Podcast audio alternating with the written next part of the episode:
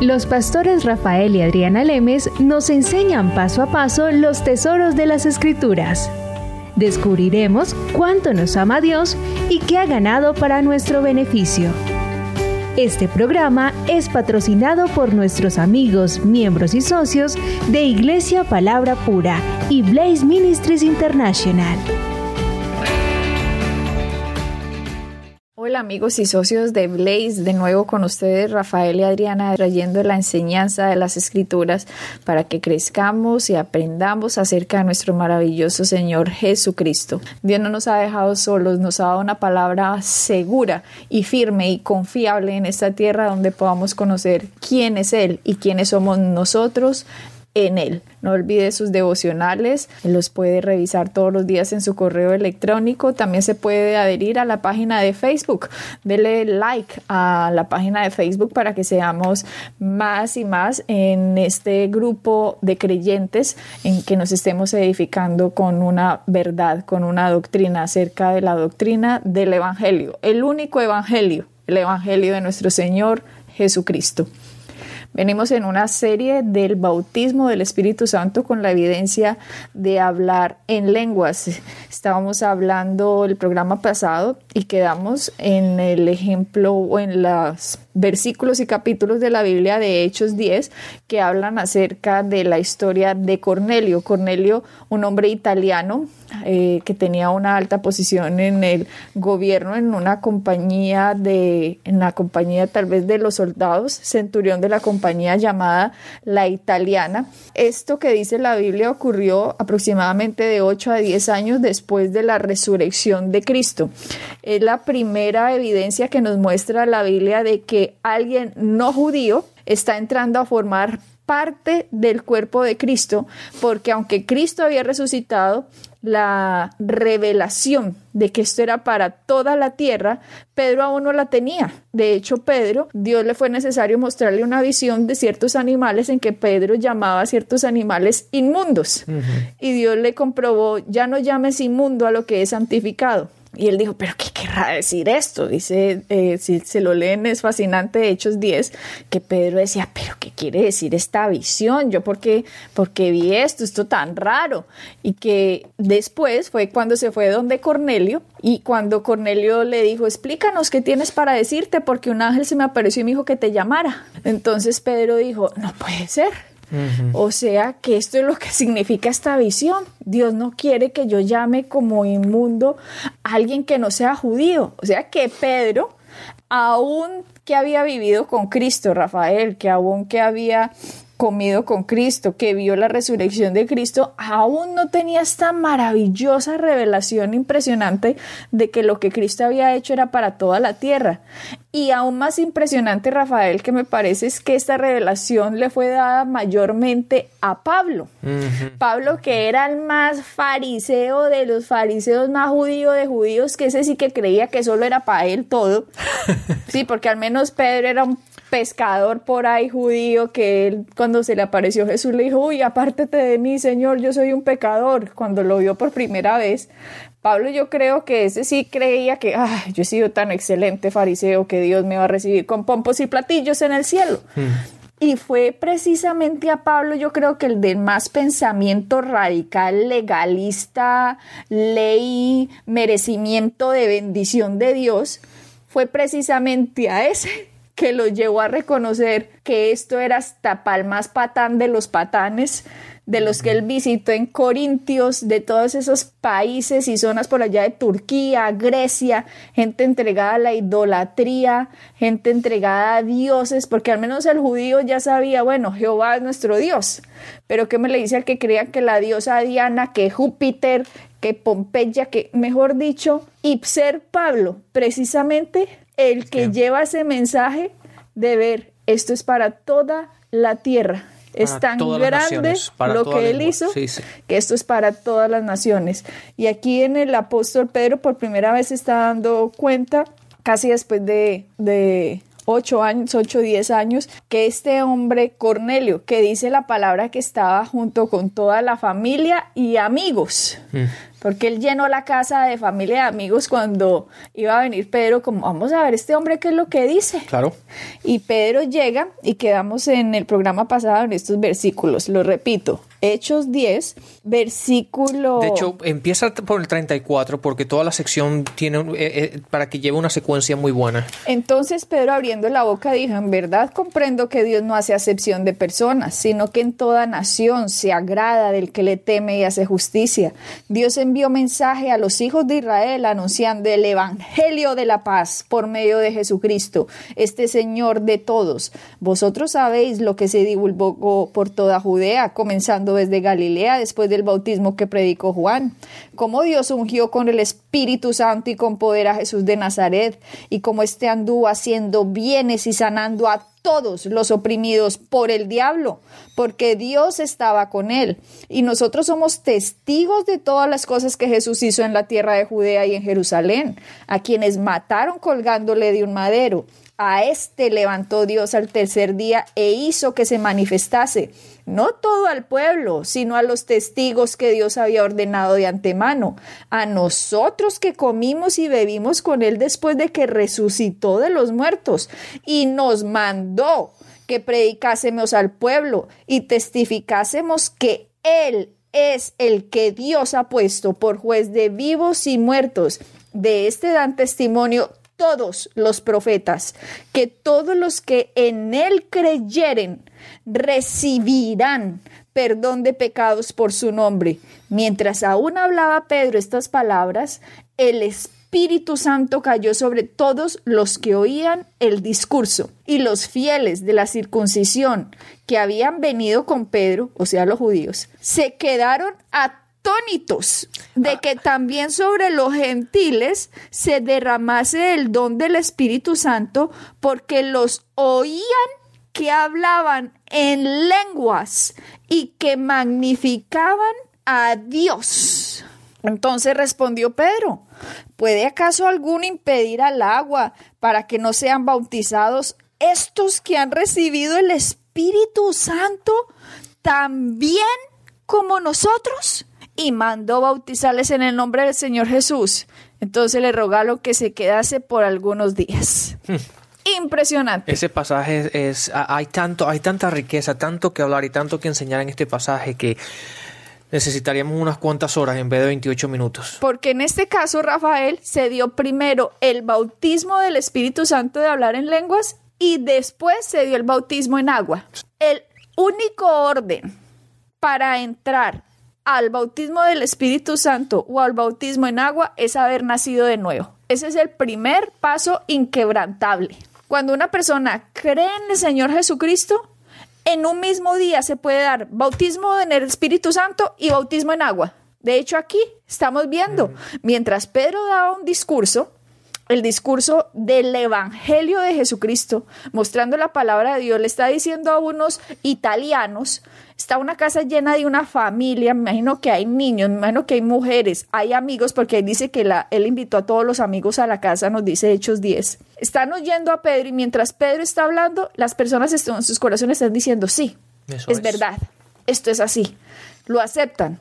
Y mientras Pablo está hablando, empiezan las personas, Tarish Kalahaserini, Trutusala, empiezan a hablar en lenguas y Pedro se queda y todos se quedan atónitos mirándolo como diciendo, esta gente que hace hablando en lenguas y esto es para los judíos. Quedan asombrados y no puede ser. Esto también es para los gentiles, porque nos dice la palabra, se quedaron atónitos. Ustedes saben que la palabra atónito se quedaron con la boca abierta, de pe a pa, como no puede ser. No se imaginaron la gracia de Dios que se estaba extendiendo a toda la tierra. Y cuando los vieron hablando en lenguas, Pedro denominó a eso, lo llamó bautismo del Espíritu Santo cuando los vio hablando en lenguas. Vean, dice versículo 47 de capítulo, perdón, versículo 46 de ese capítulo 10, porque los oía que que hablaban en lenguas. ¿Y qué hacían cuando hablaban en lenguas? Dice, y que magnificaban a Dios. Entonces Pedro dijo, ¿puede impedir al agua para que no sean bautizados estos que han recibido el bautismo del Espíritu Santo como nosotros? Sí, date cuenta, Adriana, Ahora, traigámoslo esto a nuestro día a día. Hoy obviamente no estamos hablando con los gentiles o, judíos, pero estamos hablando muchas veces la gente se refiere a aquellas personas que están en, eh, en, drogas o que están en adulterio o que están en, teniendo una vida que no refleja lo que Dios dice en su palabra. Y entonces mucha gente, las denominaciones hoy día y la misma gente dice, no, porque ellos, se tienen, ellos son inmundos o ellos son, no son limpios o, son gentiles, muchas veces hacen esa referencia de que son gentiles, de que ellos se tienen que limpiar antes de recibir aquello que nosotros hemos recibido. Y mira lo que dice la palabra. Esta gente se quedaron atónitos. Yo la palabra en el español no la conozco muy bien, pero me imagino que era como tontos, se quedaron como diciendo, ¿cómo es así que ellos recibieron algo que solamente era para nosotros? ¿Por qué la iglesia piensa que lo que nosotros tenemos es solamente para nosotros y no, y no para aquellos que están buscando una salida, aquellos que están buscando un Dios verdadero, aquellos que necesitan las buenas nuevas, que necesitan el Evangelio de la paz, que necesitan ser libres de la opresión del enemigo. Fíjate lo que dice el versículo 38, Adriana, como Dios ungió al Espíritu Santo y con poder a Jesucristo, que anduvo haciendo bienes, sanando a todos los oprimidos del diablo, porque Dios estaba con, él. Date cuenta que toda opresión es del enemigo. Toda la droga, ¿cómo se dice? Drogadicción es del enemigo porque es una, es una opresión. Todo aquello, el alcoholismo, todo ese tipo de cosas es una opresión. Y toda esta gente está buscando un Cristo, una liberación, el Evangelio. Rafael, yo no sé si es egoísmo, yo no sé qué es lo que es, de que creen que lo de Dios es para unos cuantos y no para todos. Entonces empiezan a crearse estos dogmas y doctrinas que en realidad no son de Dios sino de hombres. De hecho, aquí estos hombres están demostrando que ellos creían que solo era para los judíos y de hecho le mandaron a pedir cuentas a Pedro. Oiga, usted, mijito, ¿usted qué hacía por allá en la casa de un gentil? Como lo mismo pueden estar llamando hoy a muchos cristianos que se van y se meten a la casa de alguien que está en pecado, que les quiere llevar la luz y después cuando salen de ahí, oye, ¿usted qué hace ahí metido con ese perdido? Usted se está contaminando. ¿Usted qué hace por allá? ¿No le da pena? Hombre, nosotros estamos llevados para llevar la luz del Evangelio al perdido, la luz al que está en tinieblas, la sal al que no entiende la palabra. Por eso nos tenemos que infiltrar en todos los medios, en todos los sectores, porque entonces, ¿quién los va a sacar de allá si no la luz del Evangelio? Y si usted cree que es para que usted esté metido en cuatro paredes, entonces está dormido y no sabe para qué fue que Cristo vino y murió por todos. Sí, la palabra dice que nosotros somos la luz. ¿Es así o no? Y si somos la luz, ¿qué, hace la luz en la luz? La luz es necesaria en la oscuridad. Entonces, cuando nosotros, si nosotros tomamos en la luz, nos reunimos, está bien, nos edificamos, estamos juntos y compartimos, pero donde la luz tiene beneficio es en la oscuridad. Es ahí donde nosotros tenemos que llevar la palabra. Es esa arrogancia, Rafael, de la gente que me fastidia tanto, que hace que rechacen a la persona pecadora, no como si usted fuera muy santo y por eso entonces Dios lo llamó por santo. Entonces, ¿qué hacemos? Le hacemos pues una estatua y le ponemos velitas, pues. Entonces, ¿qué vamos a hacer con el pecador? Necesitamos llegar a alcanzarle y decirle, Jesucristo te ha perdonado.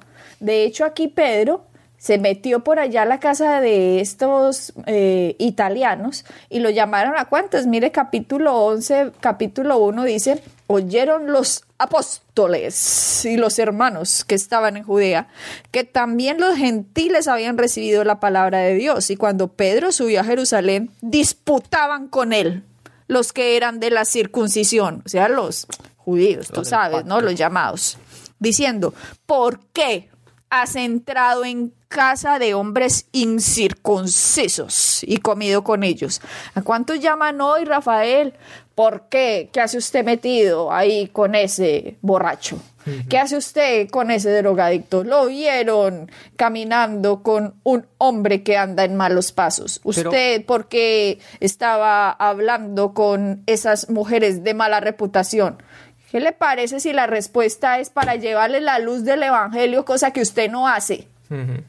Pero llevémoslo a un paso más adelante. Aún así, cuando una persona se va de una iglesia a otra y ya no le dejan, no le dejan comunicarse con esa gente. ¿Por qué? Porque las yo no sé por qué las iglesias parece que fueran cárceles hoy. No, las, las puertas de la iglesia siempre tienen que estar abiertas para todos aquellos que quieran entrar, como para todos aquellos que se quieran salir y quieran ir a otro sitio. La iglesia es un sitio donde el cristiano viene a alimentarse, viene a aprender. Y no es una cárcel donde las puertas están cerradas. Y es así como debe ser. Y fíjate lo que está pasando aquí en estos pasajes. Entonces Pedro, cuando le dijeron, ¿usted por qué hizo eso? Entonces Pedro comenzó a contarles por orden lo sucedido diciendo, y empieza desde el 5, mostrándole cómo él había visto una visión y que esa visión se le había aparecido tres veces y que Dios le había dicho que no comiera, que, que él le dijo, coma, mata y cómase eso, y que Pedro dijo, no, yo cómo me voy a comer eso, yo no me he comido ninguna cosa inmunda, y que esta voz le respondió del cielo diciendo, lo que Jesús, lo que Dios limpió, no lo llames tú común. Dice capítulo 11, verso 9. Usted sabe que Dios ve a toda la gente como posibles candidatos de ser hijos de Él. Absolutamente, claro. Usted ve cómo dice aquí la palabra, lo que Dios limpió no lo llames tú común.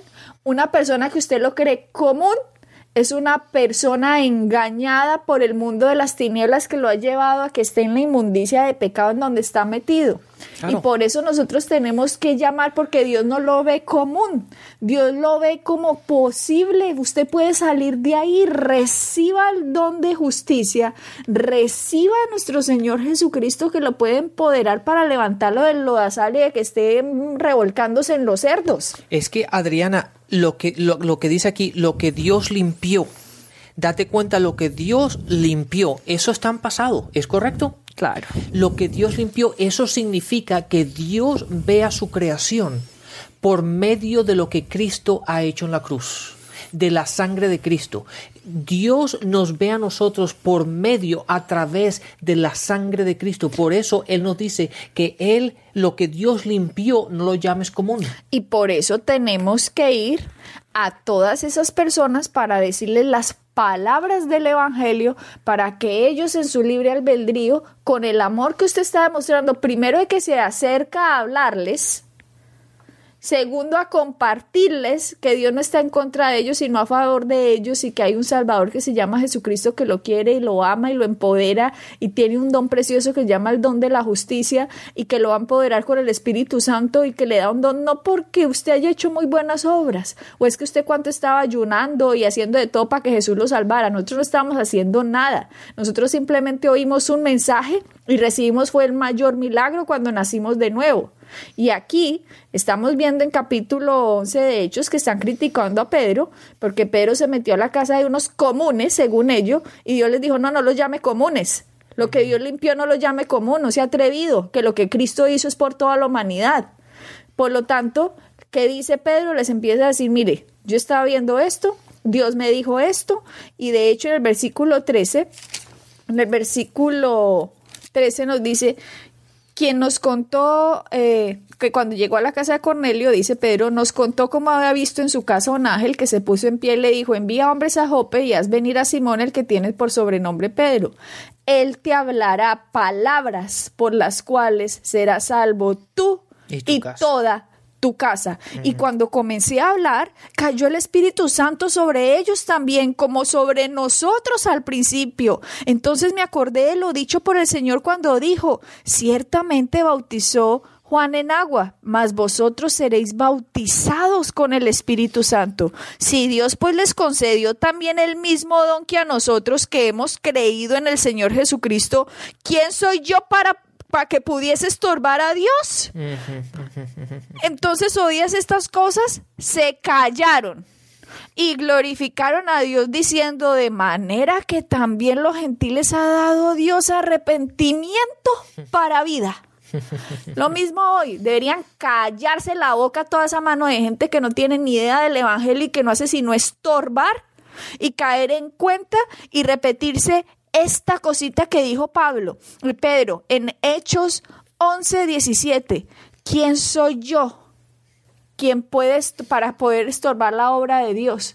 Ustedes saben cuánta gente hay detrás de púlpitos estorbando la obra de Dios, porque eso es lo que son, una mano de estorbos. Y manipulando y bloqueando el crecimiento de la gente, no permitiéndole a la gente entender el Evangelio de la paz, no entendiendo quiénes son en Cristo, no entendiendo que Dios los, ha empoderado para que tengan una vida victoriosa, una vida próspera, una vida sana en Él.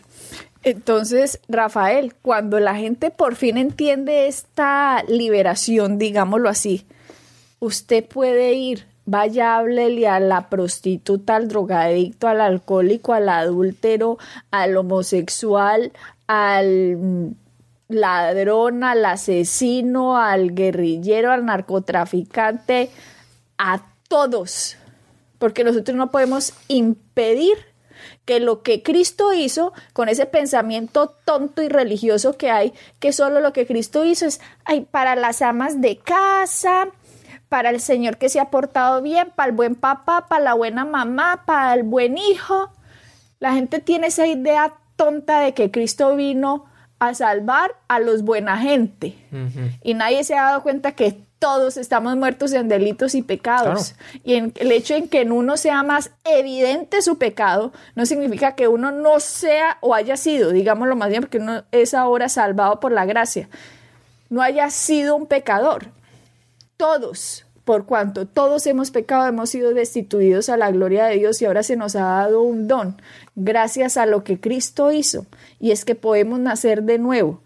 Y además esto nos puede traer el bautismo del Espíritu Santo cuando nosotros oímos acerca del Espíritu Santo, alguien nos explica, hay algo que te empodera y te da un don que es el don del Espíritu Santo, que es hablar en lenguas. Si usted, mi querido oyente, nunca le habían dicho que usted tiene la posibilidad de recibir el bautismo del Espíritu Santo, sepa hoy que lo que hizo Jesucristo es para dejarlo usted empoderado en esta tierra, no para que usted con esa información lo dejara por ahí solo cojeando, no, lo dejó con poder lo dejó con un poder con el bautismo del Espíritu Santo para que cuando usted pueda orar en lenguas, para cuando usted lo reciba, usted pueda ahora ir con coraje a enfrentarse a las cosas de, de la vida, pueda hablarle a todo lo que está en el mundo de las tinieblas y con la palabra de Dios, con lo que Él hizo por nosotros, resistir al enemigo